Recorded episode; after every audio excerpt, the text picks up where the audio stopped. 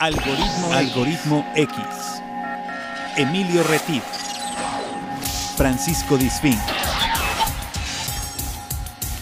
Esto es Algoritmo X. Comenzamos. ¿Qué tal? Muy buenos días, buenas tardes o buenas noches. Has llegado a Algoritmo X. Yo soy Emilio Retif, te doy la más cordial bienvenida. En estos primeros episodios del año 2022, te saludamos. Estamos grabando desde Jalapa, Veracruz, México, donde quiera que nos escuches. Y bueno, como sabes, este es un programa que nos, nos gusta mucho a Paco, a mí, Paco Disfink, ahorita lo voy a presentar, él es mi compañero de conducción, a los que ya están, ya lo conocen. Si no, no nos has escuchado antes, bueno, ahorita te lo presento. Pero eh, nosotros vamos recopilando, Paco y yo, vamos recopilando historias por la vida de personajes de diferentes ocupaciones, generaciones y con temas diversos. Nosotros no tenemos un corte definido, un corte editorial definido, porque nuestra apuesta es que la vida no es monotemática, la vida tiene muchos ángulos y es parte del algoritmo, combinar datos, información.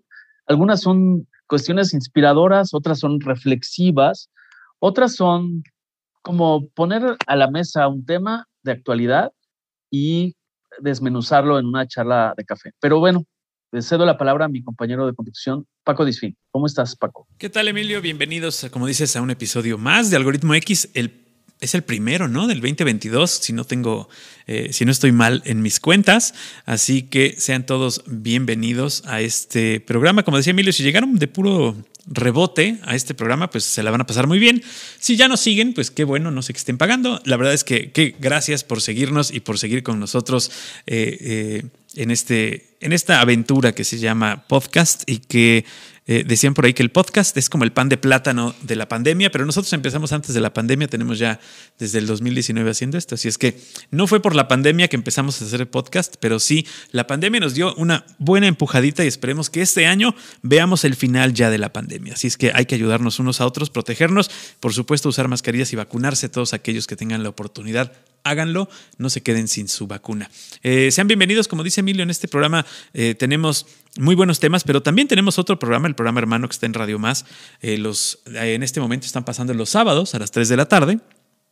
Y es un programa eh, que también lleva el mismo nombre, Algoritmo X, y que pueden escuchar en línea en radiomás.mx los sábados a las 3 de la tarde, o bien buscarlo en SoundCloud, en la carpeta de Radio Más, buscar Algoritmo X, o bien, ya nos dimos cuenta también, que está en Spotify, también está, Radio Más está en Spotify y también sube todos los programas a Spotify. Entonces, ustedes ponen Algoritmo X y le van a salir una cantidad de programas que no va a tener tiempo de escucharlos antes de que salga el próximo podcast. Eso se los aseguro.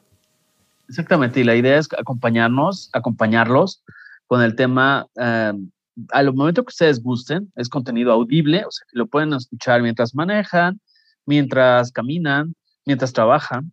No tienen que distraer la vista para eh, hacerse de contenidos constructivos, edificantes, porque de los demás ya hay muchos por ahí. Tampoco son contenidos breves, eh, no somos TikTok, cada formato tiene sus cualidades. Aquí le apostamos a charlas profundas que puedes escuchar posiblemente de manera pausada, le puedes poner pausa, te levantas por el cafecito, atiendes la llamada y sigues eh, el tema con, nuestro invitado, que son los que construyen el programa. Pero bueno, síguenos en Algoritmo X en Facebook.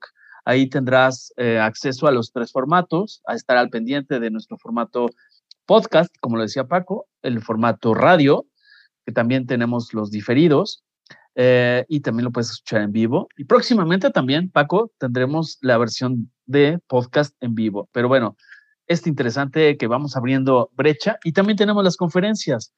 en nuestro portal, en nuestro perfil de Facebook puedes acceder a algunas conferencias multitemáticas que tuvimos el año pasado con universidades, ¿verdad, Paco?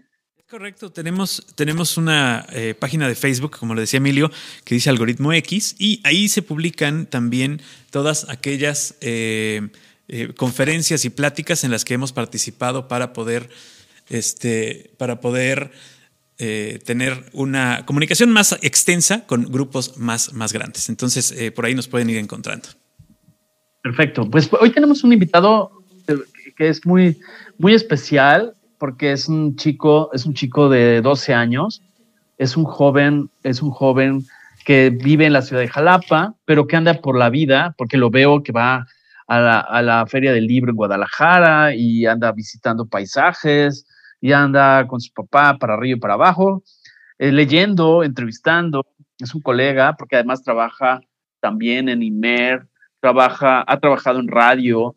Eh, es una persona que ahorita nos va, a, nos va a hablar, ahora lo voy a presentar, de un canal que tiene como objetivo la difusión cultural, el aprendizaje para la infancia y la juventud. Es una apuesta bien interesante él le alcancé a escuchar por ahí, porque luego ando buscando información de nuestros invitados, le alcancé a escuchar que no hay que tenerle miedo al conocimiento. También lo escuché decir que pues el conocimiento se puede hacer de muchas formas, hablarle en el idioma que cada quien, que cada quien en su edad requiere. Entonces le doy la bienvenida a Bruno Segura. Bruna, Bruno, bienvenido, bienvenido a Algoritmo X. ¿Cómo estás? Muchísimas gracias, Emilio. Muy bien, también muchísimas gracias a eh, Francisco también por invitarme para participar por aquí. Y sí, justo como comentas, tengo un proyecto llamado Polimateando. Eh, es un proyecto en redes sociales, YouTube, Facebook, Instagram y Twitter. Eh, los invito a que me sigan por ahí. Y es un, con objetivo de poder, este está dirigido hacia niños y niñas porque creo personalmente que si habla a un niño para otros niños, creo que es una conexión mucho más fácil a que le hable un adulto, ¿no? porque a veces tenemos algunas otras estructuras y entonces es parte también del objetivo, ¿no? Además de que creo que em, justo como dice el eslogan, no es una el despertar de la curiosidad y el ser curiosos, el preguntarnos las cosas, porque como tal la definición de curiosidad es eh, el interés de aprender algo más, em, al estarnos preguntando nos puede llevar a generar una mejor sociedad. ¿Por qué? Porque no estamos haciendo lo que los demás nos dicen, sino lo que nosotros mismos queremos, ¿no? Entonces, eh, es con un eh, sentido social este proyecto y bueno, abordando temas como filosofía, literatura, ciencia, etcétera. Entonces, muchísimas gracias por invitarme para platicar por aquí. Oye, Bruno, ¿y de dónde viene el nombre Polimateando? A ver, cuéntame. Polimateando, bueno, es una palabra inventada, este, y bueno, eh, viene de la palabra polímata, que significa a una persona que se dedica al estudio de la ciencia, las humanidades y el arte, ¿no? Eh, uno de los ejemplos puede ser bien Leonardo da Vinci, ¿no? Quien vemos que bien podía pintar una obra maestra como la Mona Lisa, pero también podía desarrollar este, digamos, como tipo tornillo volador, que fue eh, el predecesor del helicóptero, ¿no? Entonces podemos ver ahí una persona que se dedica a estudiar todos los temas de la vida, ¿no? Estos, estas ramas del conocimiento que a final de cuentas todas están interconectadas, ¿no? Eh, como bien lo podemos ver, este, porque a veces pensamos que son así como ciencia por acá, a la izquierda y luego arriba está el arte, pero totalmente separados y flotando a años luz de distancia, ¿no? Entonces, eh, no, no es así, es simplemente eh, que todo está enramado, no es justamente un árbol tal vez con troncos comunes, la filosofía quizá, y bueno, para mí es muy interesante ir compartiendo ello, y bueno, otro ejemplo de polímata puede ser Alexander von Humboldt, ¿no? Eh, quien también fue naturalista y bueno, se dedicaba eh, a todo tipo de investigación, ¿no? Entonces, eh, sí, viene de esta parte de jugar a ser un polímata, ¿no? mientras podemos ver los videos, los contenidos, los escritos. Entonces, es el jugar a ser un polímata y aprender en el proceso, ¿no? Pero aquí hay algo muy importante, ¿no? No es que vayamos a aprender mientras nos divertimos, no, es divertirnos mientras aprendemos, ¿no? Eh, es, digamos, como eh, cambiar esta importancia, ¿no? El jugar, el divertirnos eh, y después el aprender, ¿no? Por ende, ¿no? Pero que lo importante sea lo otro, ¿no? Entonces creo que es parte también del proyecto. Así es, de hecho, te estoy escuchando y me gusta asociarlo con algunas frases de gente de la historia, como Einstein, por ejemplo, él decía que no tenía talentos especiales, pero sí era una persona profundamente curioso. Eso coincide con lo que estás diciendo. Eh, y también, por ejemplo, Marie Curie decía, ten menos curiosidad por la gente y más, más curiosidad por las ideas. ¿Por qué es eso, no, Bruno? ¿Tú qué piensas? La curiosidad, dicen que la curiosidad mató al gato, ¿no? Pero yo pienso que es un tema de una mala frase porque depende, si estás curiosando, eh, estoqueando, como llaman ahora, a, las personas y no las ideas, como que está mal enfocada esa energía. ¿Tú qué piensas? Sí, bueno, eh, mencionas varios temas muy importantes, ¿no? Este, bueno, la curiosidad no, no, mató al gato, solamente lo hizo más inteligente realmente. Este, también eh, eso que dices de la curiosidad, sí, de hecho tiene como dos significados, si lo usas como tal la definición, es el em, deseo de aprender algo más en general de conocimiento, pero también hay, digamos, como el de volverte de alguna forma chismoso con las demás personas, ¿no? Pero ese no es un eh, sentido del que abordo la curiosidad, ¿no? Sino más bien en el punto de eh, la curiosidad por aprender algo más, ¿no? Y bueno, eh, de la frase de Marie Curie me recordó algo que dice Pepe Gordon, uno de los mejores divulgadores de la ciencia de mexicanos, que decía, em, tenemos en la, en la galaxia 100 mil millones de estrellas. Y en nuestro cerebro tenemos 100 mil, millones de neuronas, mil millones de estrellas y mil millones de neuronas, disculpen el dato. Entonces, eh, podemos ver que tenemos una pequeña galaxia en el cerebro. Y entonces, digamos, la curiosidad sería el motor de nuestra navecita en la que bien podemos explorar dentro de nuestra mente esa galaxia de neuronas que tenemos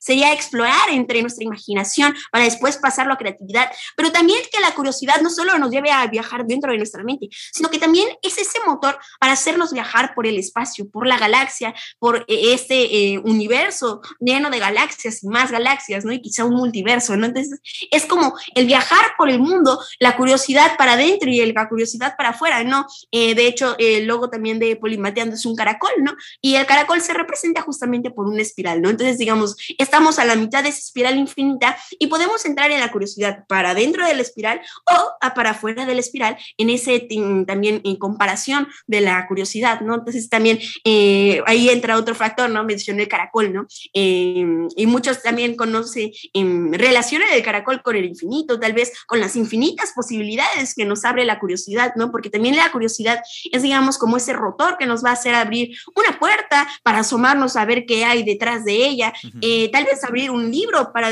para tal vez viajar a todos esos mundos que nos pueden abrir, ¿no? Entonces, e, es ese, es ese motor que nos va a mover para ir, viajar, este, curiosear y aprender más, ¿no? Y conocer.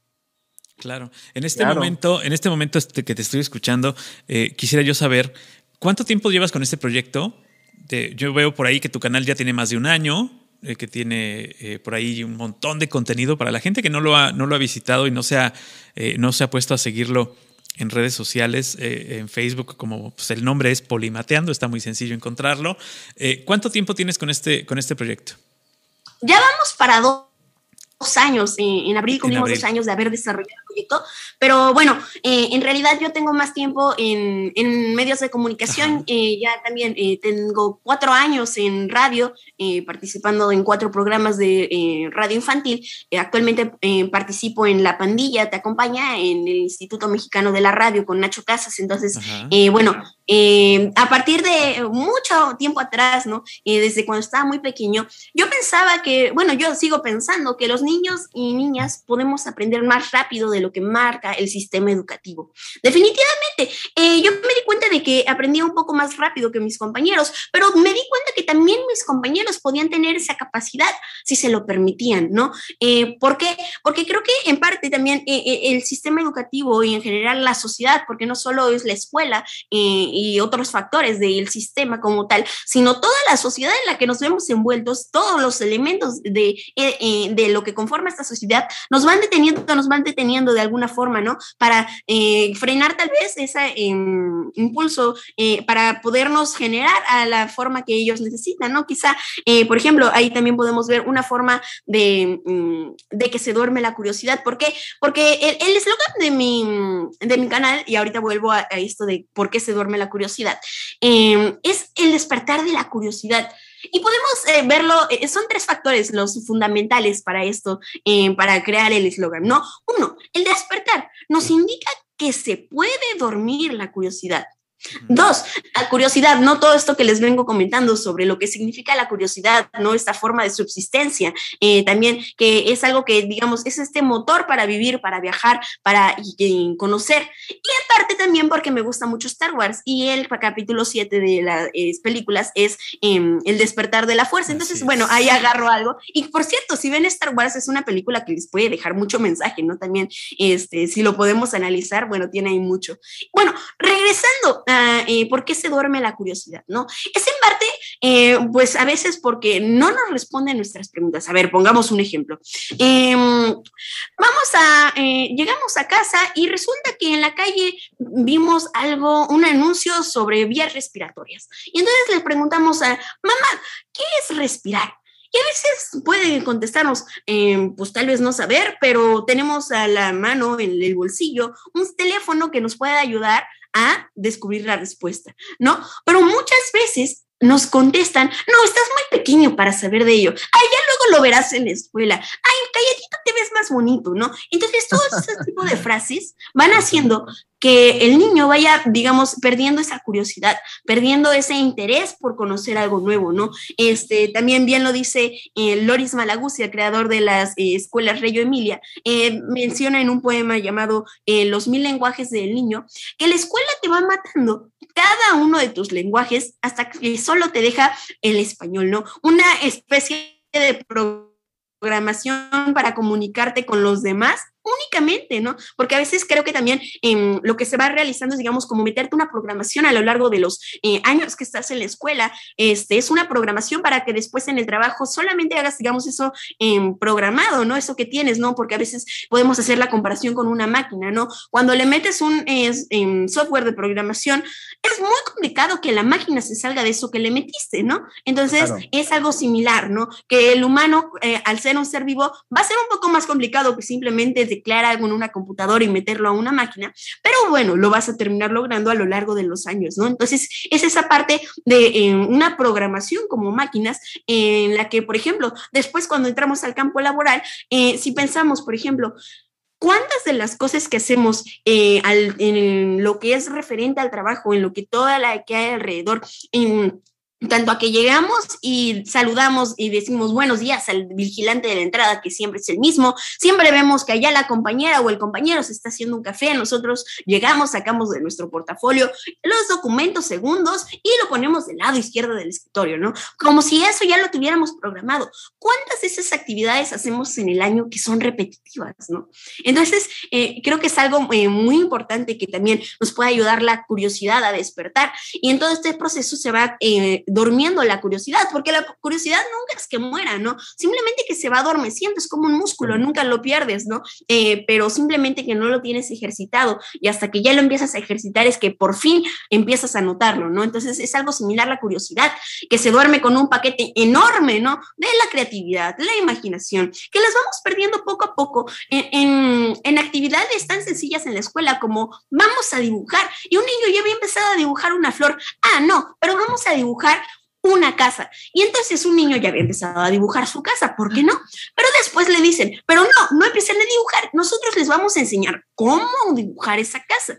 Y al final, cuando pasan unos años y nos dicen, vamos a dibujar, y en lugar de sentirte contento porque va a ser una expresión creativa de arte, como bien lo debe de ser en libertad, pues ya no, ya no te emocionan. ¿Por qué? Porque ahora te van a decir cómo hacerlo y eso te va acostumbrando a que te den órdenes y por qué y cómo hacerlo, ¿no? Entonces, este, incluso sin el por qué, simplemente qué y cómo hacerlo, ¿no? Entonces, claro. Oye, perdón que te interrumpa. Yo quisiera preguntarte, porque evidentemente eres un niño que además de curioso, además de que ha leído mucho, porque estoy viendo a tu espalda, a los que no nos, este, no nos están viendo, porque nos están escuchando, una cantidad de libros muy interesante. Pero yo quisiera que nos compartieras a tus 12 años, a ver, hagamos un poquito de retrospectiva. Todo esto que nos comentas de, este, de esta espiral, de este caracol, de este despertar y motivar a la curiosidad y de, de buscar y preguntar cuando tengas una duda. Platícame un poco tus primeros recuerdos en cuanto al primer libro que leíste y cómo llegó a ti. Porque eso es importante. En tu caso, pues se puede replicar esa historia. Es decir, ¿cómo llegó a ti el primer libro? Eh, aunque no supieras leer, seguramente te estoy visualizando y desmiénteme si estoy equivocado. Eh, seguramente te hiciste de algún libro y elogiabas y lo volteabas aunque no entendieras lo que estabas leyendo. Pero platícanos tu primera experiencia eh, consciente de un libro? ¿Cuál, cuál, ¿Cuál libro fue? Y platícanos un poco esa experiencia. Pues fíjate que como tal, algún primer libro antes de saber leer, este, pues sí, obviamente eh, tuve que haber leído algún libro, me acuerdo que tenía un, un libro, un compilado de cuentos, creo que de Disney, pero dice no lo leía casi. Eh, mm, yo aprendí a leer muy, a muy temprana edad, eh, en segundo de kinder yo ya sabía leer, entonces eh, mis recuerdos a partir de entonces sí me acuerdo de algunos libros, especialmente libros álbum, ¿no? Que son, por ejemplo, me acuerdo que en el kinder nos daban también uno de los eh, libros, porque me acuerdo que la directora también tenía unos eh, cuentitos, ¿no? Entonces, eh, ahí nos los daban y entonces esos me acuerdo que los leía. Supongo que también en casa de haber tenido algunos otros, este, y como tal, libro, libro que leí, me acuerdo que empecé a leer, bueno, mi mamá me leía en las noches uno de la saga del origen de los guardianes de William Joyce, el de El hada de los dientes, entonces, ese me acuerdo que me lo leía mi mamá. Y también yo empecé también a leer 20 eh, minutos antes de irme a la escuela.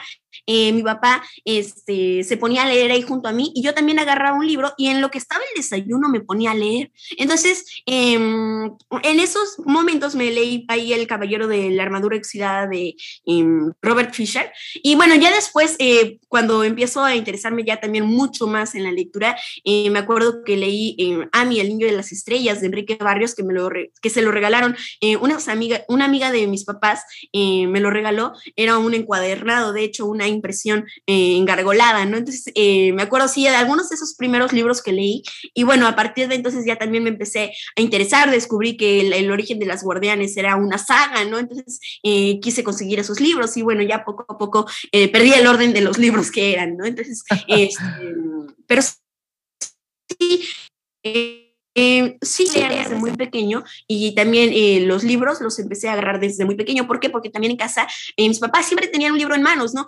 tal vez no leían muy rápido, no se leían 10, 20 libros al año, pero sí siempre tenían un libro al año y trataban de que, por ejemplo, si me llevaban a una clase de una hora, pues ahí en los sillones que estaban ahí, tal vez me se esperaban ahí leyendo, ¿no? entonces sí, siempre hubo un libro en las manos de mis papás y siempre hubo libros en casa. Entonces, siempre... Siempre siempre fue un buen compañero el libro.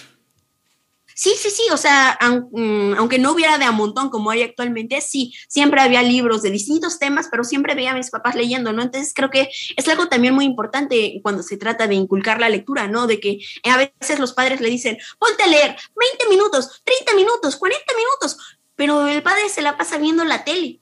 Entonces no va a suceder nada, ¿no? aunque le digas, ponte a leer, aunque en la tarea diga, tienes que leer este libro 20 minutos diarios y para el viernes me tienes que traer este libro leído y el resumen. Lo único que va a provocar la lectura por obligación es que vayas a tu computadora, busques un resumen del libro y lo copies y lo pegues y lo mandes a la maestra o al maestro, ¿no? Oye, Bruno, o busques la película para verla. ¿Tú usas celular? ¿Usas internet? Platícanos un poco qué tanto estás expuesto a esas ventanas Em, o eres un niño, platícanos un poco, porque creo que te estoy aprendiendo a conocer y me fascina, creo que tienes mucho que cautivar a los niños en este canal, pero platícanos un poco, ¿qué tanto usas Internet?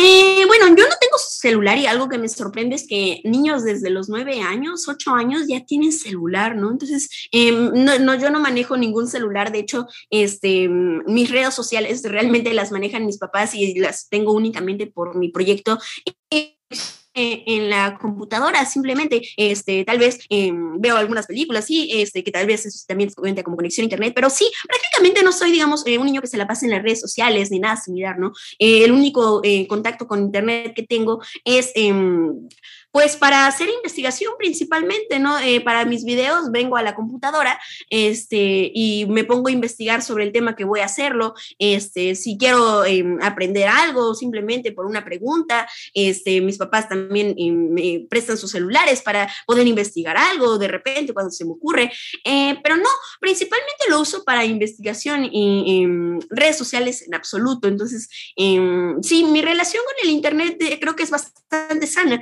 porque eh, no soy, digamos, ni adicto a estar pegado a una pantalla todo el tiempo ni nada similar, ¿no? Entonces, eh, pues no, no tengo celular ni creo necesitarlo hasta que después eh, sea únicamente por pero sí, este, no, para nada de ello, ¿no? Entonces es únicamente una relación de investigación y de aprendizaje, ¿no? También no veo tele, de hecho en casa no tenemos ni siquiera cable, este, es, únicamente em, de repente a veces veo documentales en YouTube, eh, a veces algunas películas, eh, series, pero muy de vez en cuando, ¿no? O sea, puedo ver un tele que será tres veces a la semana, ¿no? Por mucho, pero no es por obligación ni por nada, sino porque no me gusta pasarme el tiempo viendo la tele, ¿no?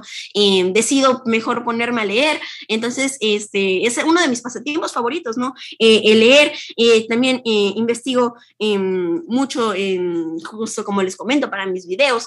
Eh, el año pasado realicé un serial para el Ágora de la Ciudad, eh, que ustedes han de ubicar aquí en Jalapa, este, de cápsulas. Entonces ahí las investigaciones eran tremendas, ¿no? Entonces es, utilizar eh, el Internet a tu favor, ¿no? Para investigar, para aprender, para desarrollar, ¿no? actualmente, bueno, ayer estuve realizando un video que, bueno, hoy le tengo que seguir para subirlo al proyecto em, sobre un, este, sobre un personaje en los Estados Unidos eh, John Pierpont Morgan, que fue un, eh, bueno, un, digamos, banquero, empresario muy importante en los Estados Unidos, que por ahí los invito este, a que lo vean en mi canal, porque seguramente para cuando salga este eh, podcast ya se habrá este, subido al, canal. Entonces, em, y bueno, ahí me la paso investigando el día, este, armo mi guion para hacer la cápsula y bueno, ya después me pongo a editarlo, ¿no? Pero es principalmente de investigación, este, y bueno, a veces de recreación, pero pocas veces. Ok. ¿Cómo divides tu tiempo, Bruno? Por ejemplo, un día promedio. Ahorita estamos iniciando el año. ¿Cómo divides tu tiempo? ¿Cuánto tiempo duermes? ¿Cuánto tiempo le dedicas a la lectura? Eh, ¿Tienes alguna otra actividad? No sé, ejercicio, algún instrumento. Eh, platícanos un poco cómo divides tus 24 horas. Sí, bueno, este, no es una división eh, consciente, digamos, ¿no? O sea, cada día me despierto y eh, nos preguntamos, ¿qué vas a hacer, no? Entonces, eh, hay días en los que digo, pues nada más voy a leer, ¿no? Este, a veces, ¿no? y a veces em, también tenemos la costumbre de hacer ejercicio una vez al día, de preferencia, ¿no? Entonces, este, pues decimos, ¿no? Ah, pues antes de la comida hacemos ejercicio para que después en la tarde ya estemos libres, ¿no? O a veces tiene rato que no he subido ningún video a mi canal y entonces, bueno, digo, pues hoy voy a editar, ¿no? Eh, también toco el piano, entonces después de desayunar normalmente me pongo a tocar el piano, aunque a veces mi constancia no es muy constante, que digamos, este, pero bueno, eh, Sí, no es como una división así de que tengo la agenda y este día de 8 a 9 voy a estar leyendo este libro, ¿no? Y después voy a bajar a tocar el piano y luego voy a tener que editar, pero no, no, no es para nada, sino es como más libre, ¿no? Justamente como también lo permite mi eh, modelo educativo, que es el unschooling, eh, lo que significa que no estoy inscrito a ninguna escuela, pero eh, aprendo por mi propia cuenta em, lo, que, por lo que me va interesando, ¿no? Y a través de los libros creo que he aprendido muchísimo, ¿no?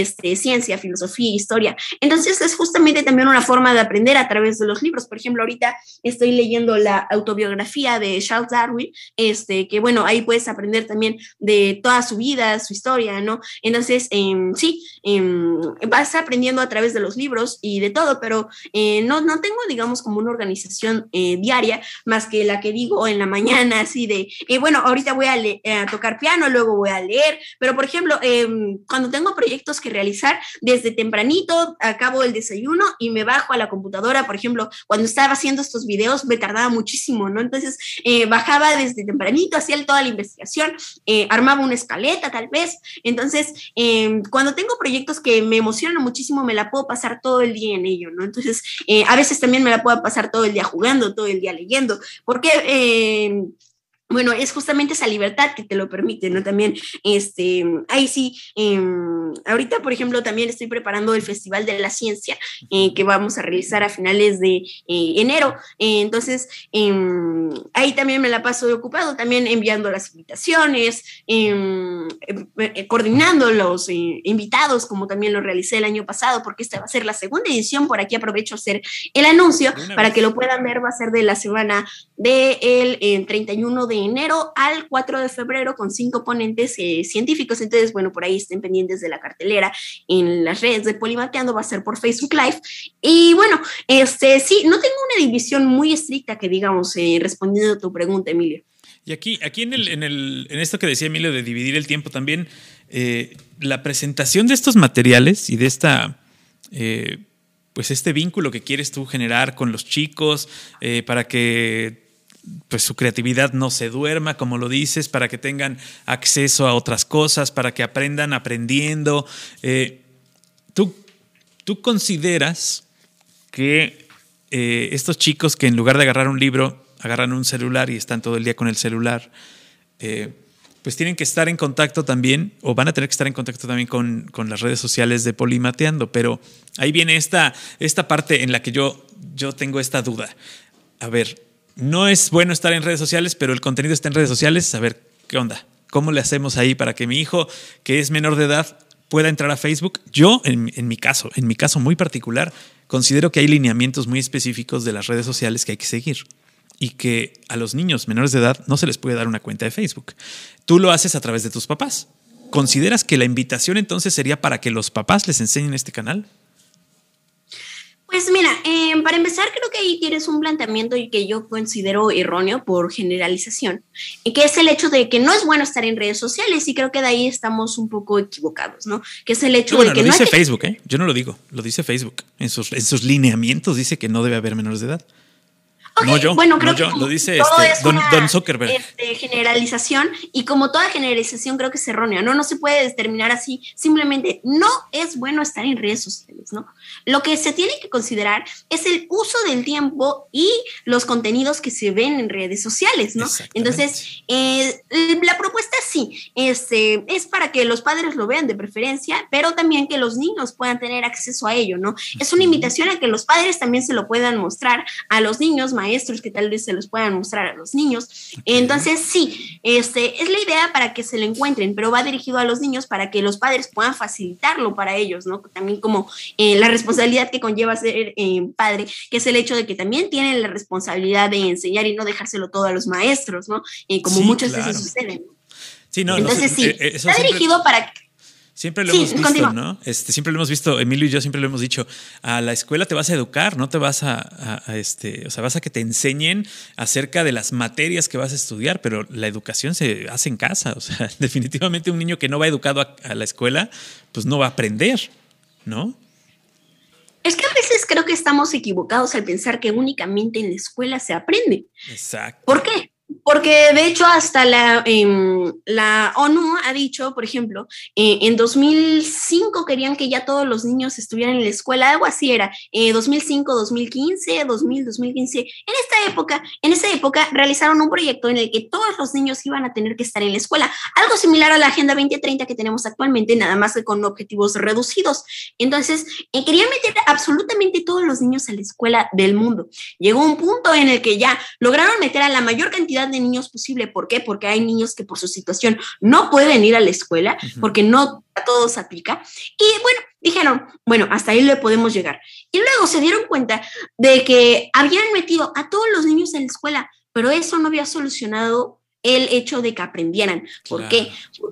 Al estar en la escuela no es un sinónimo de aprendizaje. El aprendizaje principalmente se da fuera de la escuela, en el trayecto de la escuela a la casa, en la casa del vecino, del perro, de lo que podemos ver en nuestro entorno, no de la escuela, un entorno cerrado, cerrado con eh, convivencia eh, forzada. Entonces, bueno, es algo eh, muy, em, interesante también de comprender, que es el hecho de que también em, la escuela no significa aprendizaje, ¿no? La enseñanza no significa aprendizaje, aunque a veces lo ponen muy junto, ¿no?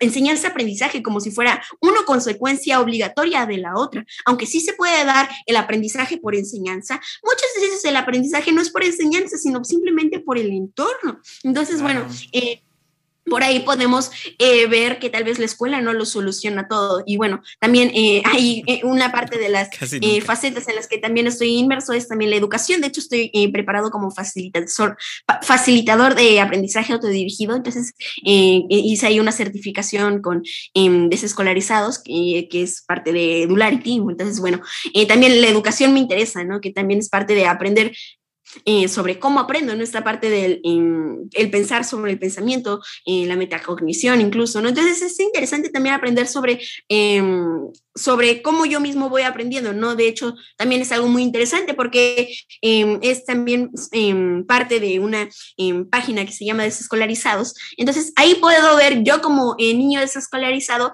cómo se debe aplicar eh, la educación a un niño desescolarizado, ¿no? Entonces, es como pensar sobre cómo pienso y cómo pienso, ¿no? Entonces, es algo... Claro. Oye, Bruno, este, estoy asociando lo que dijiste desde, desde el inicio de esta charla eh, te quiero hacer una pregunta. Eh, se habla últimamente de, del multiverso, ¿no? Se habla, tú lo has hablado que aprendes de la, de la casa a la, a la, escuela, en la calle, con el perro. Entonces también hay un microverso. ¿Tú qué piensas? Eh, sobre todo te lo pregunto porque tú eres un facilitador de contenidos um, para niños, para padres, como te decía Paco. Eh, ¿Qué tan, ¿Cómo se da este tema? Porque es, pensamiento mío, es una opinión mía, que a veces eh, la, la, sociedad, mucha parte de la sociedad está enfocada al multiverso y a la realidad aumentada y la realidad virtual y toda esta tecnología, que es padrísimo. Yo no digo que no, ¿eh? Pero a veces en nuestro entorno más, más cercano eh, no tenemos ese conocimiento. ¿Cómo lograr ese equilibrio? En, ese, en esa espiral que tú hablabas hace rato, en ese caracol que lo ha hablado Fibonacci y varios han hablado de toda esa parte, ¿cómo llevar esa armonía, ese balance? Claro, no estamos hablando de cuestiones rígidas, así como el tiempo, ¿no? ¿Cómo distribuyo mi tiempo? Pero sí un balance, ¿no? ¿Tú qué opinas de este balance entre el microverso y el macroverso? No sé si me explico la este, pregunta. Sí, a ver, déjame ver si te entendí un poco la pregunta. Eh, para empezar, creo que estabas confundiendo el término de multiverso con metaverso, que es lo que propuso Mark Zuckerberg. Para metaverso, sí, metaverso, justamente. Sí, bueno, eh, son conceptos distintos. El metaverso es justamente este, em, este metaverso tecnológico y el multiverso es esta teoría em, astronómica de que existen, digamos, distintos universos congregados en este multiverso, ¿no? Entonces, eh, son términos distintos. Y este, otra cosa, te refieres a un balance entre lo que es la vida real aquí en, el plano tridimensional, eh, o bueno, cuatridimensional, eh, agregando el tiempo, este, real en lo que podemos sentir eh, y pensar en el plano que vivimos y además del balance entre tecnología y este, la realidad, algo así era lo que comentabas. Sí, exacto, es, es mi opinión, pero yo quisiera conocer tu opinión. O sea, es decir, justamente como todo, ¿no? No puedes vivirte solo leyendo libros. O sea, todo, todo con medida, ¿no?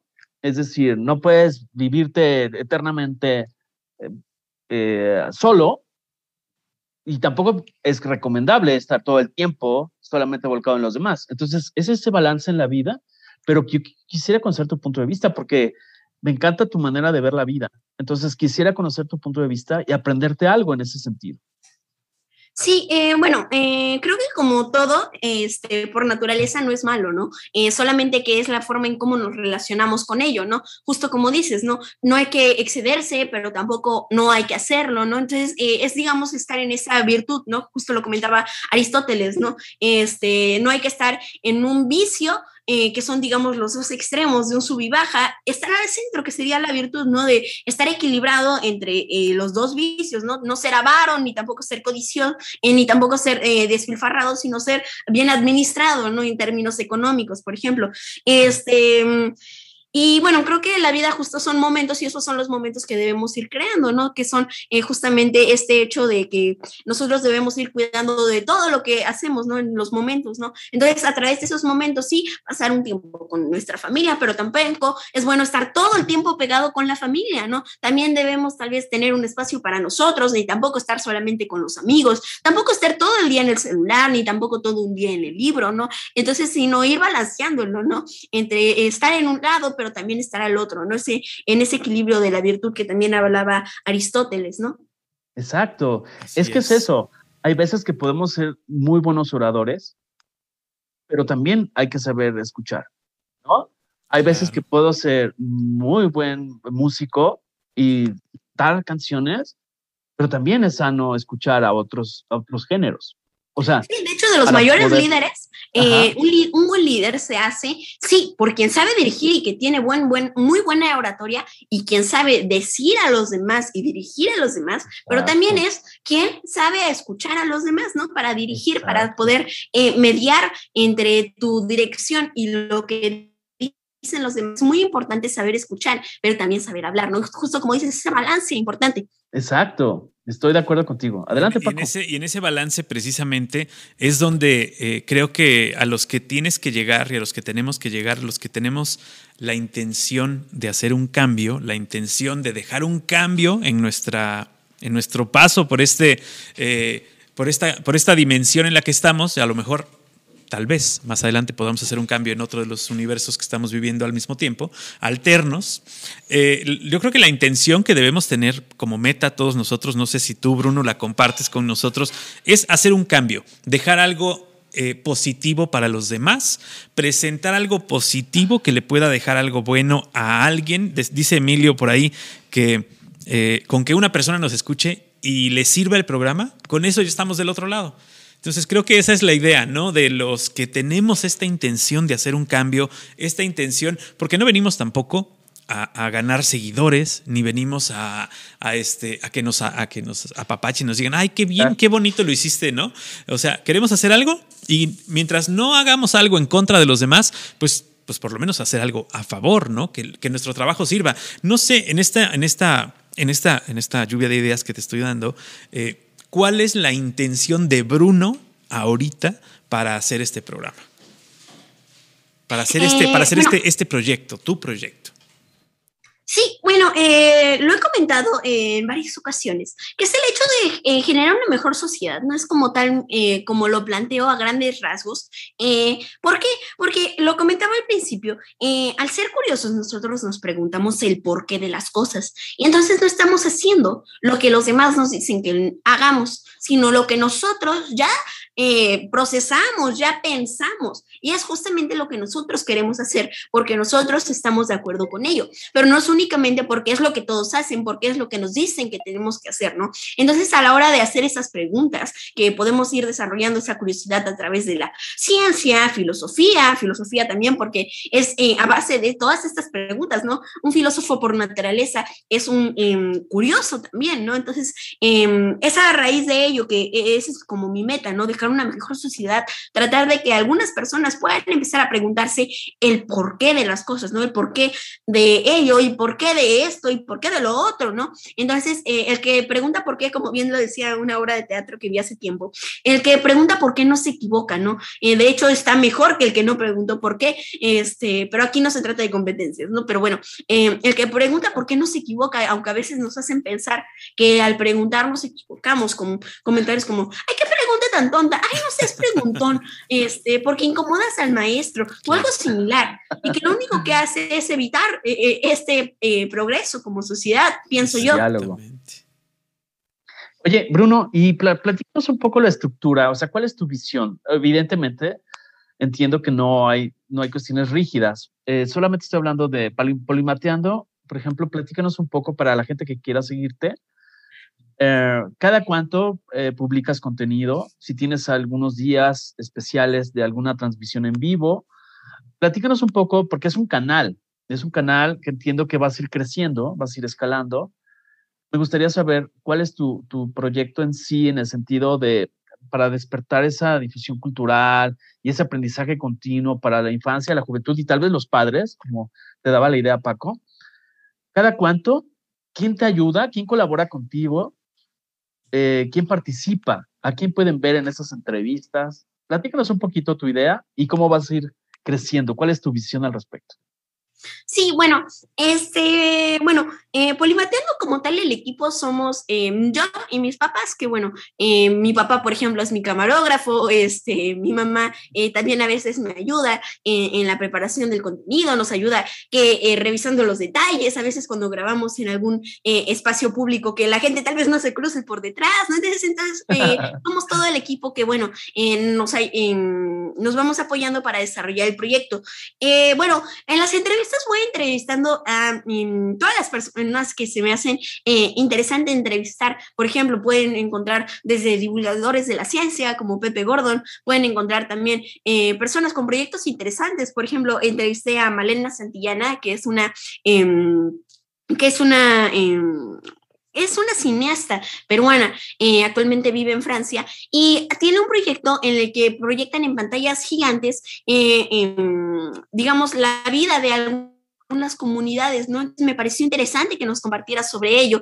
Eh, también entrevisté, por ejemplo, a, entrevistó a muchos escritores, eh, Marcos Sousa, que vino en, en, 2019 a la FIL Guadalajara y que, por ejemplo, eh, él vive en Australia, entonces poder entrevistar cómo es su visión de los libros, ¿no? y así, bueno, con muchos escritores, divulgadores, personajes interesantes en general que nos pueden compartir de algo, ¿no? si nos pueden compartir sobre filosofía, ciencia, literatura, yo encantado de platicar con ellos, ¿no? Porque creo que eh, a partir de todo ello eh, podemos em, ir em, aprendiendo a través de la visión de otras personas, ¿no? Justamente a través de escuchar a los demás, ¿no? Eh, ahorita, como tal, em, periodicidad en los, en los videos que subo al proyecto, no, como tal no hay que todos los viernes o cada 15 días subo, no, no tengo algo así, pero en lo que eh, se refiere a los videos de YouTube, no tengo nada similar, pero por ejemplo también he desarrollado algunos otros proyectos que obviamente sí tienen periodicidad por eh, realizarlos en colaboración con otros, etcétera. Eh, por ejemplo, los festivales que he desarrollado, ahorita les comenté del Festival de la Ciencia, este, que desarrollé también en el 2021, Festival de los Libros, ciclos de conferencia, este, eventos, como por ejemplo cuando hablaba sobre derechos del niño, Celebremos Diferente, este, también las entrevistas, bueno, eh, también se suben a YouTube principalmente, pero también hay veces que las hago en Facebook Live, ¿no? Entonces, al hacerlos en Facebook Live, es en el momento que me encuentro con la persona y decido hacer la entrevista, ¿no? Entonces, em, sí, em, también eh, hay algunas colaboraciones, por ejemplo, ahorita colaboro con el Ágora de la Ciudad en algunas em, sesiones presenciales, ahí en el Foro al Aire Libre, en el Parque Juárez. Entonces, eh, eso sí es los sábados cada 15 días, ¿no? Este, nada más que se corren un poquito por las fechas, que son de de que son en días festivos, entonces, bueno, se corren ligeramente, pero bueno, este, sí tienen una periodicidad, ¿no? En, cuanto a ello. Este, y también, ¿cómo lo pienso ir creciendo? Bueno, pues ahorita la pandemia únicamente estamos virtual, ¿no? Pero la idea es que tal vez poco a poco se puedan ir eh, realizando algunos otros tipos de eventos, como por ejemplo ahorita con el Ágora, que se van realizando presenciales, ¿no? Em, también me han invitado, por ejemplo, a dar eh, charlas en, escuelas y que tal vez después se pudieran realizar presenciales, ¿no? Entonces, como ir extendiéndose a través de ello eh, poder eh, ir extendiendo lo de lo virtual a lo presencial y estar presentes, digamos, en, en, en estos ambientes culturales desde varios eh, aspectos, ¿no? Entonces sí, se piensa crecer en parte también em, por lo presencial principalmente. Algo, algo bueno o algo malo que te haya dejado la pandemia, escucho que estás haciendo, eh, bueno, la pandemia por lo visto no te detuvo, pero algo bueno de la pandemia, nosotros siempre lo hemos dicho que nos hizo eh, tener eh, invitados de otros lugares que no, nunca jamás podríamos haber tenido en vivo, por ejemplo, ¿no? Nos, nos, abrió la puerta a tener un invitado en España, a tener un invitado eh, en el Reino Unido, a tener un invitado en otro lugar del país. ¿Algo bueno que te haya dejado la pandemia a ti, Bruno? Sí, bueno, justamente también esta conexión que se abre a través de plataformas como Zoom, etcétera, este, clases, cursos, este, también, eh, eh, justo como comentan, ¿no? También las entrevistas, la difusión puede llegar a otros lugares, ¿no? De hecho, eh, Tomé clases eh, hace unos meses con un eh, físico eh, que es argentino, pero vive en España. Entonces, este, ahí José Edelstein se llama. Entonces, bueno, tuve la oportunidad de estar con él. También se abren las oportunidades para participar con otros públicos, ¿no? En esa difusión participé con unos, em, con unos em, uruguayos que tenían un proyecto en una comunidad en Uruguay. Entonces, bueno, me abrió las puertas, por ejemplo, por allá. pude invitar a algunos a algunos eventos, eh, personas que no se encontraban aquí, este, colombianos, de hecho, eh, también tuve la oportunidad de participar dando algunas eh, pláticas científicas em, con unos dominicanos, ¿no? Entonces podemos platicar con muchas personas de todo el mundo y que después podemos conocerlos tal vez en presencial en algún punto, ¿no? a veces, por ejemplo, en un curso en un curso eh, que tomé virtual había un, em, un promotor de la lectura eh, español y entonces fui a la FIL Guadalajara y entonces ahí me lo encuentro, ¿no? Eh, entonces es muy grato saber que personas que vienen de tan lejos puedes conocerlas en presencial después de haberlas visto en virtual. Entonces es, algo muy bueno de la pandemia que podemos ir haciendo estas interconexiones em, de personas y conocimientos entre todo el mundo, ¿no? Que como bien, bien se podían hacer antes de la pandemia, pero la pandemia exponenció que se dieran cursos, talleres, eh, conferencias eh, a nivel mundial, ¿no? Claro. Oye, Bruno, dime una cosa, pasamos a otro terreno. Me gustaría preguntarte, por ejemplo, si a tu edad, porque yo a tu edad hacía travesuras. O sea, ¿qué tantas travesuras pasan por tu mente? ¿Tienes algunos cómplices? O sea, ¿qué tantos amiguitos tienes ahí? No sé, pues no vas a la escuela tradicional, pero no sé, algún vecino, algún primo. ¿Tienes algún cómplice por ahí este, para hacer travesuras? Sí, mi papá y, juntos asustamos a mi mamá. Ah, sí. De hecho, sí. Me, encanta asustar a la gente. Entonces, este, como tal, no, no tengo así como eh, muchos primos, entonces, eh, em, primos de mi edad, y los que tengo viven eh, algo lejos, entonces unos viven en Puebla, otros viven del otro lado de la ciudad. Entonces, con el tráfico jalapeño es casi imposible verlos, ¿no? Muy seguido. Entonces, este, sí, como tal cómplices de travesuras únicamente mi papá y normalmente actuamos por separado. entonces, este, sí, nos asistamos mutuamente, sí, este, e, e, el estar metidos en estos asuntos creo que también es algo eh, interesante, ¿no? Porque a veces pensamos que al estar metidos en cosas que conllevan responsabilidad, eh, algo serio, que tal vez solo lo pueden hacer los adultos, y esto lo entrecomillo, este, y, piensan que tal vez por eso perdemos eh, nuestra diversión, ¿no? Y creo que es algo totalmente erróneo, ¿no? Que por hacer algo que conlleva responsabilidad, que conlleva tiempo, esfuerzo y dedicación, necesites perder tu parte este, infantil tal vez, o bueno, no infantil, sino simplemente divertida, porque bien, puedes ser adulto y seguir siendo divertido, ¿no? Seguir siendo eh, juguetón, seguir eh, divirtiéndote, ¿no? Entonces, eh, em, no, es algo que yo no he perdido en absoluto, em, afortunadamente, ¿no? Entonces, sí, ah, de repente también hago travesuras, principalmente asusto, este, que es algo que, bueno, me termina haciendo mucho reír, pero bueno, este, y pues sí, ¿no? Y que, que, creo que también es algo muy interesante, que también eh, importante y triste, que es el hecho de que a los niños a veces eh, no nos consideran capaces de realizar algo, ¿no? Este, y por eso es que muchas veces esas actividades dicen, ah, es como un niño adulto. ¿Por qué tiene que ser un niño adulto? ¿Por qué tiene que hacer esa referencia al adultocentrismo? ¿No? ¿Por qué necesita ser un adulto más que alguien más? ¿No? Eh, cuando bien podemos encontrar eh, niños capaces con la dedicación, con el esfuerzo, con la... Em, pues con la constancia eh, y todo lo que se requiere para realizar una actividad que a veces se cree que los niños, por ser de esa edad, no, tienen una capacidad, no sé si cerebral, este, o no tienen la responsabilidad o la capacidad de concentración para realizarlas, ¿no? Entonces, eh, ya sea eh, estar en medios de comunicación, ya sea aprender de ciencia, entonces, ¿cómo, por qué creen que de un día para otro, cuando tenías 19 años y de repente cumples 18, ya vas a tener la capacidad de hacerlo cuando se viene desarrollando. Y como bien podemos encontrar adultos que no tienen la capacidad ni en lo más oh, mínimo. Sí. Oh, sí, tenemos un gran ejemplo todas las mañanas. Encontramos también a algunas personas, este, con niños que no tienen la capacidad ni la responsabilidad para hacerlo, ¿no? Entonces, así encontramos a todas las edades eh, personas con la capacidad y no este, la capacidad para realizarlos, ¿no? Entonces, no tiene nada que ver la la este dicen que más, eh, más, sabe más sabe el diablo por viejo que por diablo ¿Será que no? Tal vez esté equivocado. no, bueno, sí puede ser que sepas más cosas, que porque hayas vivido más tiempo, sepas algunas cosas de la experiencia, pero lo que tienes todo totalmente claro y estamos de acuerdo es que todos tienen la capacidad de aprender algo y de realizar algo si se ponen la meta de hacerlo y si tienen eh, las herramientas a su alrededor para lograrlo. Obviamente no puedes decir, no, eso tú no puedes hacerlo porque eres un niño. No, espérame. A ver, Hamilton, el, corredor de Fórmula 1, ¿a qué edad empezó a correr? A los cuatro años, ¿no? Entonces hay gente que a los 20 maneja espantoso. Entonces ahí no es por edad, ¿no? O sea, es, es más bien, este, no es la experiencia ni la edad, ¿no? Es el entorno y cómo se desarrolló esa persona, simplemente, ¿no? Oye, Bruno, quiero preguntar también, por ejemplo, sé que eres un booktuber, como así te defines tú, que compartes estos contenidos, que conversas con escritores, que eres un eh, asiduo lector. ¿Has pensado, te has visualizado tú escribir un libro? No sé si ya lo hiciste, quizá ya, ya no tengas información yo, pero me gustaría saber si tú te visualizas en algún momento como, como alguien que piensa escribir y si fuera así, ¿cómo sería tu primer libro si, no, si, si es que no lo has publicado ya?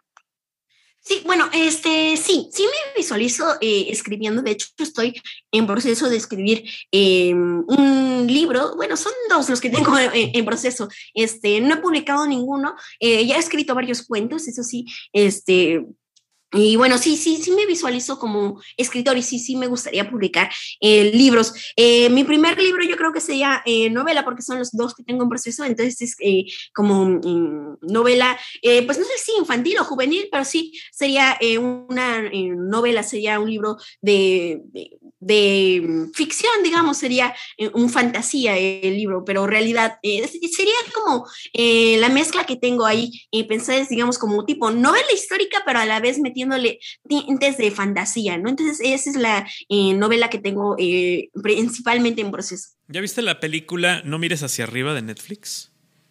Mm, no, eh, de hecho, mis papás la vieron mientras yo estaba armando este, un Lego, entonces este, no, no la vi mientras yo estaba escuchando música. Ok, te la recomiendo, es una, una visión, de hecho, la premisa de la película es algo así como, esta es una historia real, solamente no ha pasado.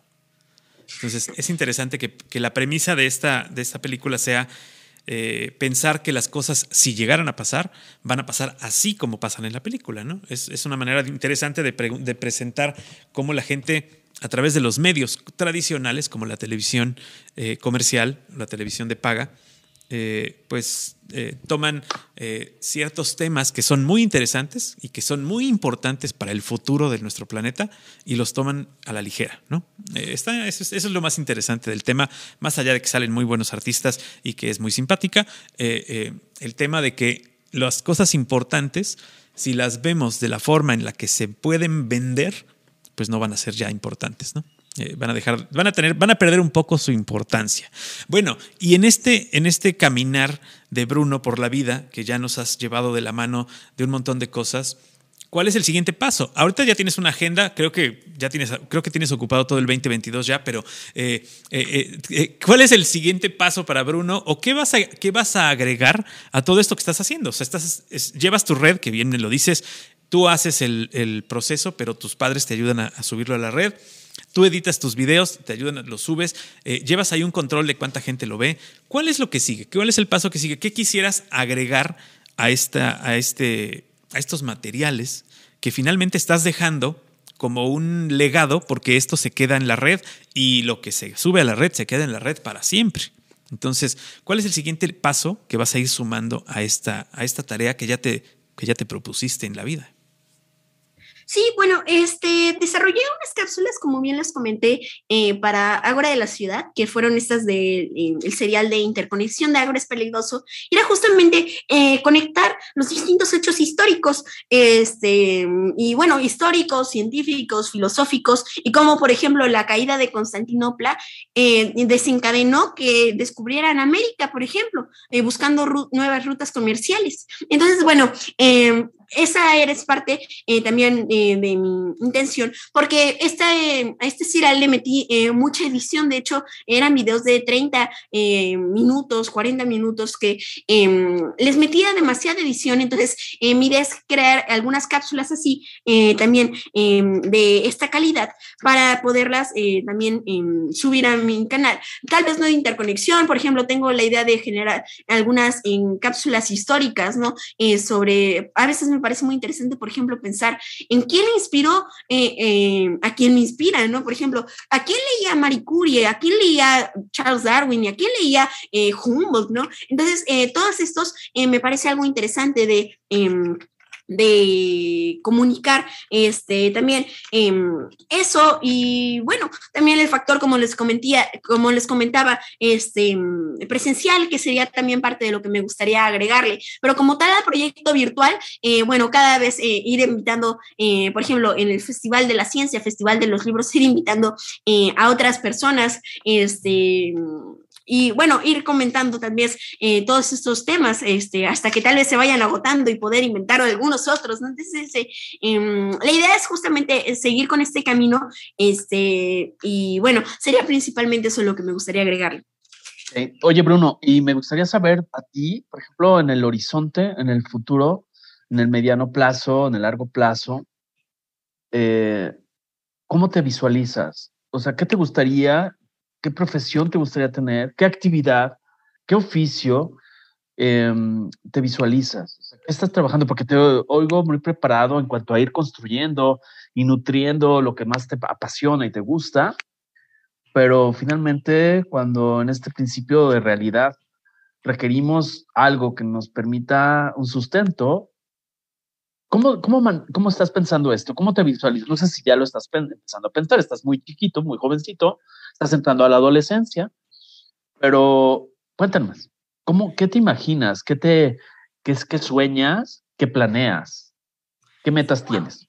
Sí, bueno, a mí me gustaría hacer eh, mucho eh, científico experimental, este, ya sea físico, este, astrónomo. Bueno, quiero estudiar eh, primero física, tal vez también me gusta mucho la ornitología. recientemente me empecé a aficionar por las aves, entonces sí, me imagino también como em, científico experimental, ya sea en ámbitos biológicos, físicos, etcétera. Entonces, sí, aunque también puede ser teórico, ¿no? Pero sí, me imagino principalmente como científico, aunque también Mm, como escritor, justamente eh, eh, el ser este parte de ser un polímata, ¿no? De ser, eh, de poder estar en el arte, en la literatura, quizá, la ciencia, física, biología, y también estar en las humanidades, filosofía, ¿no? Entonces, como tal, un, empleo u oficio, me gustaría ser científico, digamos, como de laboratorio o de, em, em, de estar e-, en expedición quizá, este, porque de hecho el otro día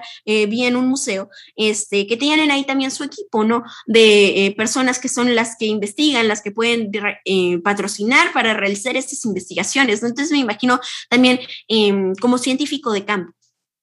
Muy bien. Órale, y ahora que dices de, las, de, tu interés por las aves, el día de hoy aquí en casa nos visitaron dos tucanes, dos tucanes que andaban volando por aquí. Eh, lamentablemente no traía yo mi cámara, le tomé foto con, los, con el celular, pero se ven muy pequeñitos. Pero sí, dos tucanes, primera vez que veo dos tucanes en esta zona en Jalapa, eh, eh, pero es interesante, habría que preguntarle a algún biólogo o algún, este, alguna persona especializada por qué andan dos tucanes en esta zona, ¿no? no sé si sean, si sean de esta zona, tú sabrás más que yo, Bruno, a lo mejor creo que es muy poco común que haya en esta zona. ¿Verdad que sí? Yo, se deben haber escapado de alguna casa, ¿no? Se deben haber escapado de alguna persona que los tenía ahora con los cohetes con fin de año. Este, tal vez escaparon o algo así. Lo que sí es interesante es que los dos andaban juntos, eh, de árbol en árbol. Este, al ratito saldré a ver si todavía andan por ahí. Pero interesante los dos tucanes. ¿Verdad? Esos son más que, Y en esta época fría, pues más todavía. Sí, no, eh, supongo que estaban en cautiverio. Este, Exacto, sí. Son pequeños, de hecho. Sí, me imagino que estaban en cautiverio y se escaparon, sí, porque eh, habitan más hacia el sur, hacia la zona de eh, Chiapas, y quizá también la península, en lo que es Yucatán, Quintana Roo y Campeche, pero sí, es poco común que habiten por aquí. Tabasco incluso pueden llegar a habitar, incluso sur de Veracruz, pero no, en Jalapa es poco común realmente. Así es, sí, sí, muy interesantes estos, estos animalitos. Pues, Oye, eh, sé que tienes más. Ah, perdón, adelante, adelante, no, no, no, adelante. No, le quiero preguntar a Bruno, sé que tiene mascotas, pero tú cómo, qué, qué piensas? ¿Qué piensas con tu amplia, amplia visión de la vida, lo que, lo que te estoy descubriendo? ¿Qué piensas de la relación del ser humano con su, con la fauna, con el ecosistema, con la naturaleza? Piensas que está sucediendo en los tiempos actuales? Puede ser a simple observación, no necesitamos ser conocedores ni nada. Hace rato hablabas del el plan de desarrollo sostenible, ¿no? Eh, pero bueno, platícame un poco. ¿Cuál sería tu mensaje hacia los niños, hacia los adultos, en cuanto a lo que sucede de nuestra coexistencia con la naturaleza, con el ecosistema. Sí, bueno, este, creo que este, nuestra relación con la naturaleza eh, puede ser un poco nociva para, eh, para esta última, pero creo que a veces se piensa que podemos acabar con el planeta. Este, definitivamente sí, podemos hacer un gran daño eh, hacia la naturaleza, pero decir que vamos a acabar con la vida en la Tierra creo que es algo eh, muy egocentrista. ¿Por qué? Porque la Tierra ha vivido muchos cambios, ¿no? Podemos verla cuando se cambia del periodo pérmico al Triásico, vemos esta extinción masiva increíblemente grande, ¿no? También eh, con altos grados de CO2, etcétera, pero la vida subsistió, ¿no? Y de hecho viene esta época esplendorosa de los dinosaurios, ¿no? Triásico, Jurásico, Cretácico. Este, luego viene el meteorito que bueno, genera una super extinción en la Tierra, ¿no? Luego en la glaciación, etcétera. Todo, todo lo que la Tierra ha visto pasar, este, todas las millones de especies que tenemos en la Tierra actualmente, este, puede muchas de ellas subsistir y próximamente evolucionar, ¿no? Entonces, este, sí, creo que puede resultar un poco nociva eh, para el planeta, pero también eh, puede resultar en un cambio, ¿no? Este, aunque sí, tenemos una gran contaminación y, que, que y si queremos continuar este, conservando la naturaleza de hoy en día, pues sí, obviamente hay que eh, detener muchos de estos procesos, ¿no? Justo como también menciona la ONU con los, la Agenda 2030, este, es una parte del desarrollo sostenible ¿no? Entonces, eh, Sí, me parece importante tal vez eh, desarrollar sí estas acciones para el cuidado del planeta, pero también este, creo que es muy importante aprender a, eh, conocer la Tierra, ¿no? Porque creo que cuando conocemos algo lo empezamos a valorar, cuando valoramos algo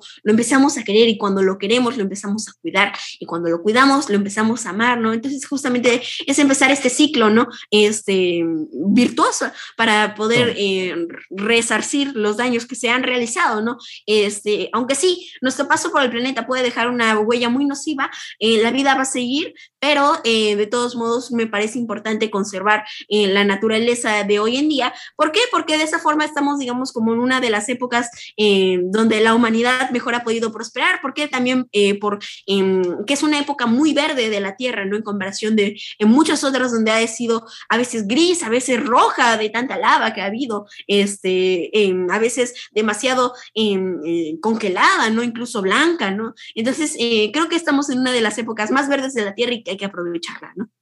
Oye, en, este, en esto que dices de, que la, vida puede desaparecer del planeta, la vida humana será la que va a desaparecer del planeta, porque el planeta va a seguir viviendo y va a tener, a lo mejor, en alguna otra evolución tendrá otro tipo de elemento que viva en él y que seguramente se lo va a volver a acabar y así será el ciclo de la vida por siempre. Eh, este, ¿Tú qué, qué, cómo consideras? O desde dónde ves tu, cuál es tu perspectiva de esta Agenda 2030, que yo veo los objetivos y sí, los objetivos de desarrollo sustentable son muy importantes, etcétera. ¿Cuántos niños estuvieron involucrados en hacer la Agenda 2030? ¿Tú sabes ese dato? No. Son cero. o sea, no se le preguntó a los niños, que son los que van a vivir en el 30, sino tú, tú desde tu perspectiva, ¿qué consideras que, está, yo, yo considero, yo en mi opinión muy personal, considero que está equivocado el hecho de que gente eh, que no va a estar presente, por ejemplo, en el siguiente sexenio, tenga la oportunidad de votar. Sin embargo, gente que va a vivir su pleno desarrollo no tenga la oportunidad de votar por el próximo presidente. Por ejemplo, en el caso de la Agenda 2030, esta agenda que se genera hace eh, algunos años, eh, no se involucra a los niños o a, las generaciones más pequeñas, que son los que van a tener su pleno desarrollo al momento de aplicar o de estar aplicados todos estos temas. ¿Tú consideras que sí debemos incluirlos como toma de decisión? Sí, sí, sí. E, es como cuando vemos eh, estos videos de donde hablan así de un este, ciclo de conferencias y está el simposio final, la conferencia magistral, este, donde van a reunir a los mayores especialistas en maternidad, ¿no? Y, entonces llegan los especialistas y ves la mesa y son puros hombres. Sí, exacto. Es algo similar, ¿no? Yo creo, porque bien podemos hacer la comparación este, de a veces el, el degradamiento que tenemos a veces como niños, niñas y adolescentes, eh, similar al que a veces han tenido las mujeres, quizá.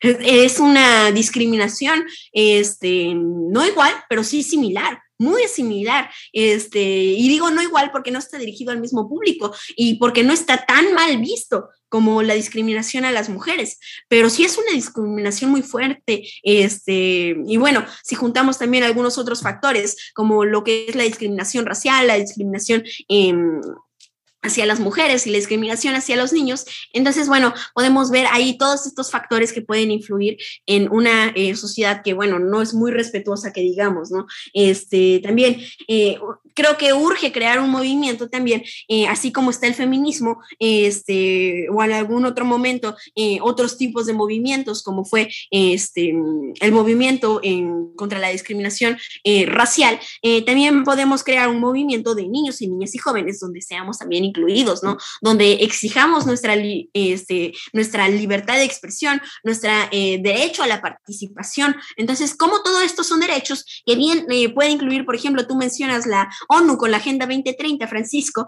pero em, no incluyen a los niños, aunque ellos mismos desarrollaron estos derechos para los niños en la Convención del Niño, ¿no? Entonces, me parece también muy importante que se pueda desarrollar todo este, em, todo esto que sería en pro de los derechos del niño. De hecho, esto lo platiqué también en el evento de Celebremos Diferente, junto con otros este, niños y compañeros de, este, em, de esta ideología en la que podemos los niños también ser partícipes de eh, decisiones, en las que también los niños tenemos el derecho a la libertad de expresión, a la libertad de participación.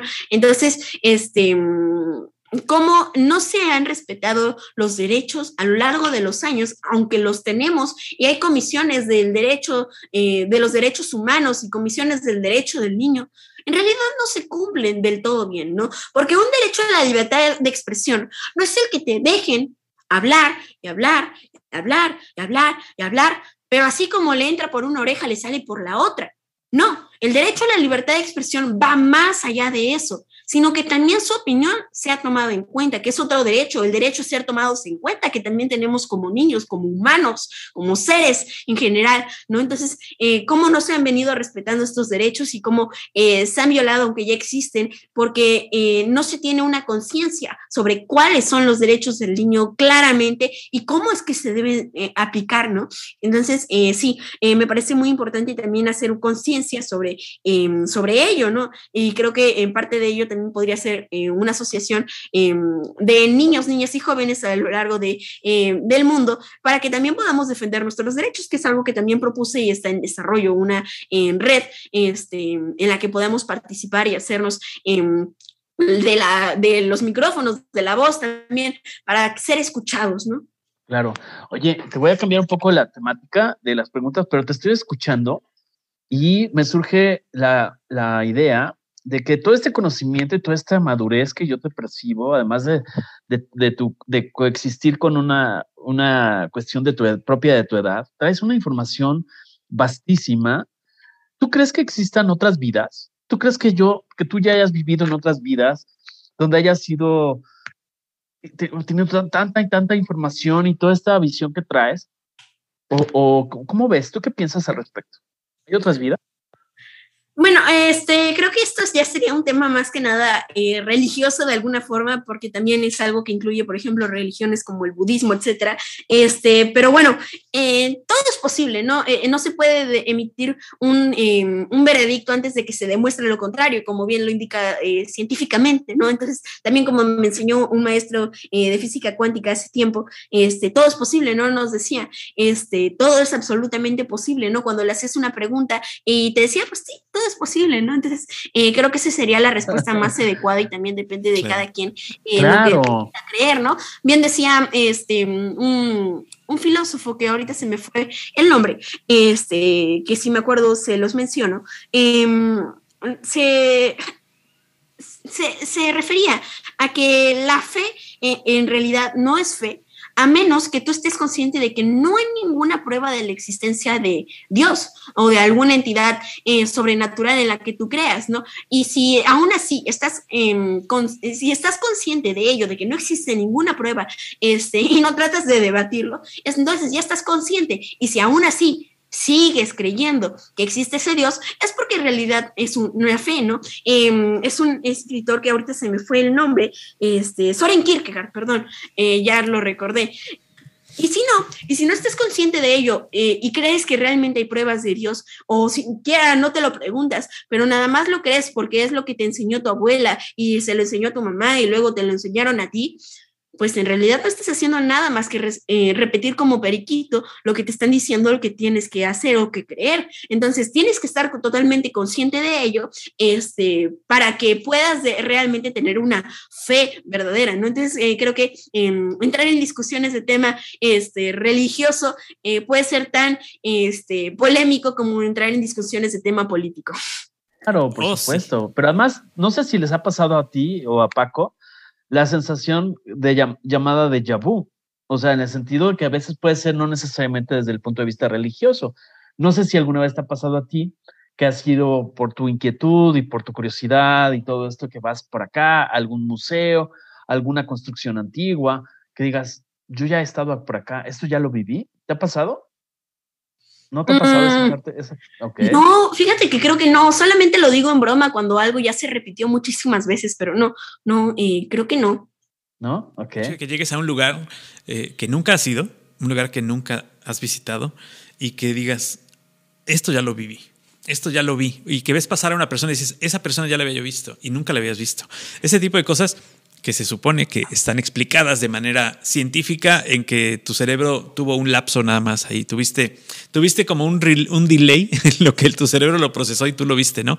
Pero bueno, yo no sé, hay como tú lo dices, todo puede pasar. Es que esos temas de discusión metafísica creo que puede ser realmente eh, ah, eh, complicado y muy complejo. ¿Por qué? Porque a veces podemos decir, pero yo realmente vi el fantasma, pero yo realmente vi tal cosa, pero yo realmente había dicho que yo ya había estado aquí, ¿no? Entonces quizás sea únicamente una programación de tu cerebro, quizás sea este, un engaño de tu propio cerebro, ¿no? Entonces creo que es, es, muy complicado entrar en ese tipo de discusiones, ¿no? Creo que... Claro, me encantó la frase que dijiste, todo puede ser.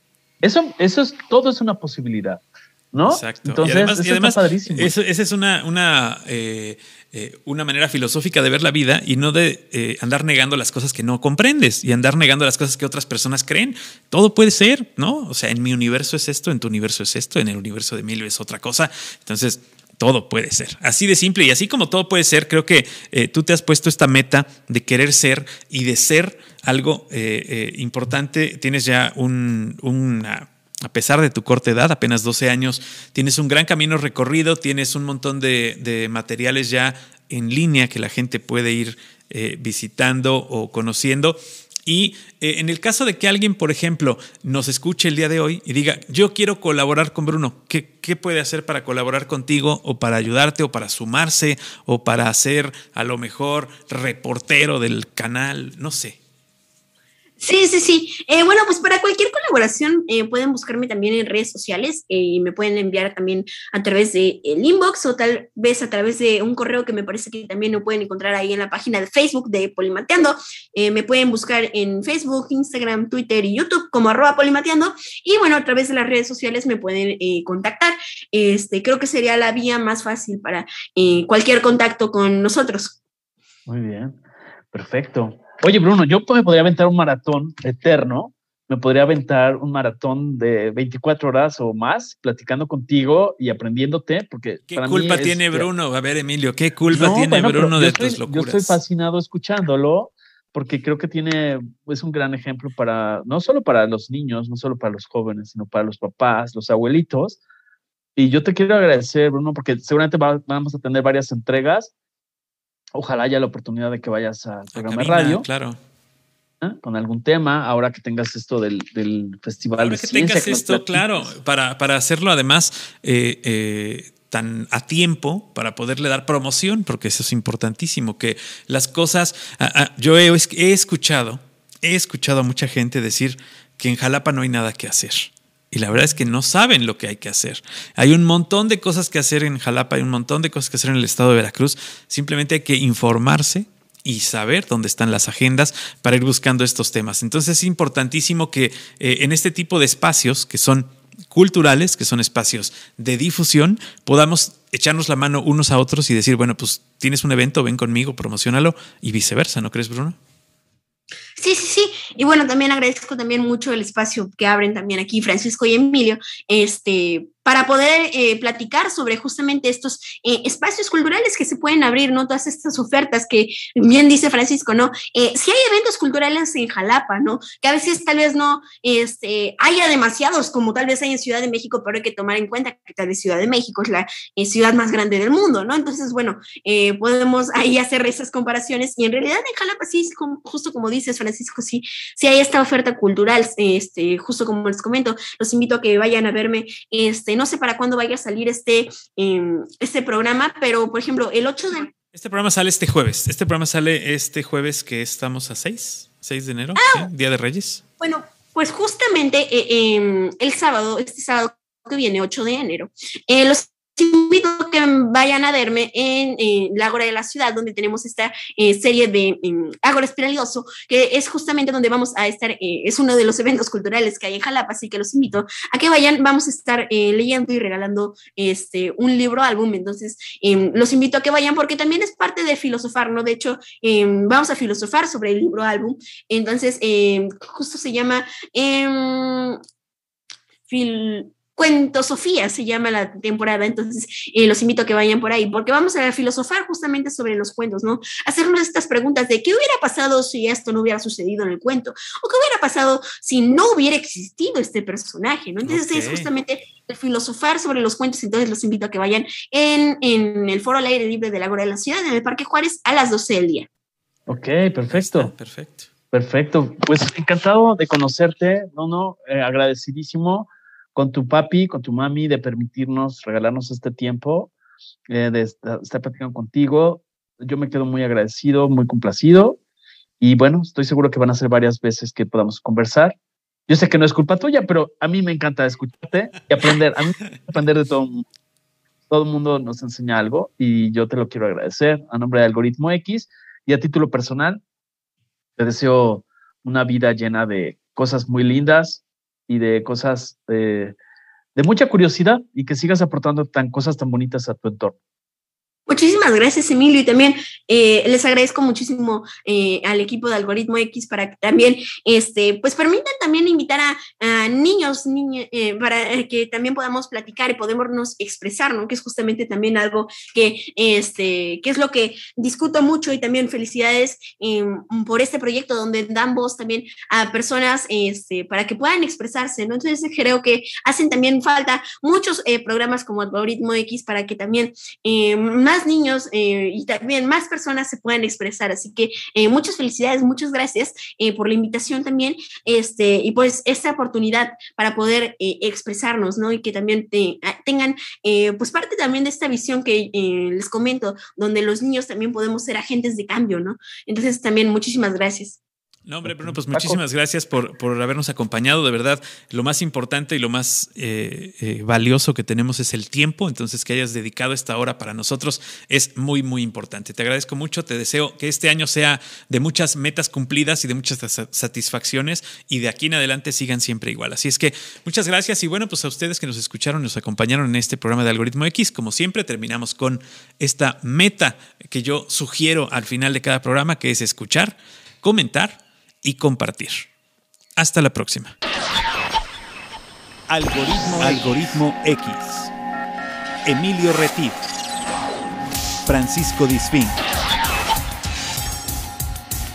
Esto fue Algoritmo X.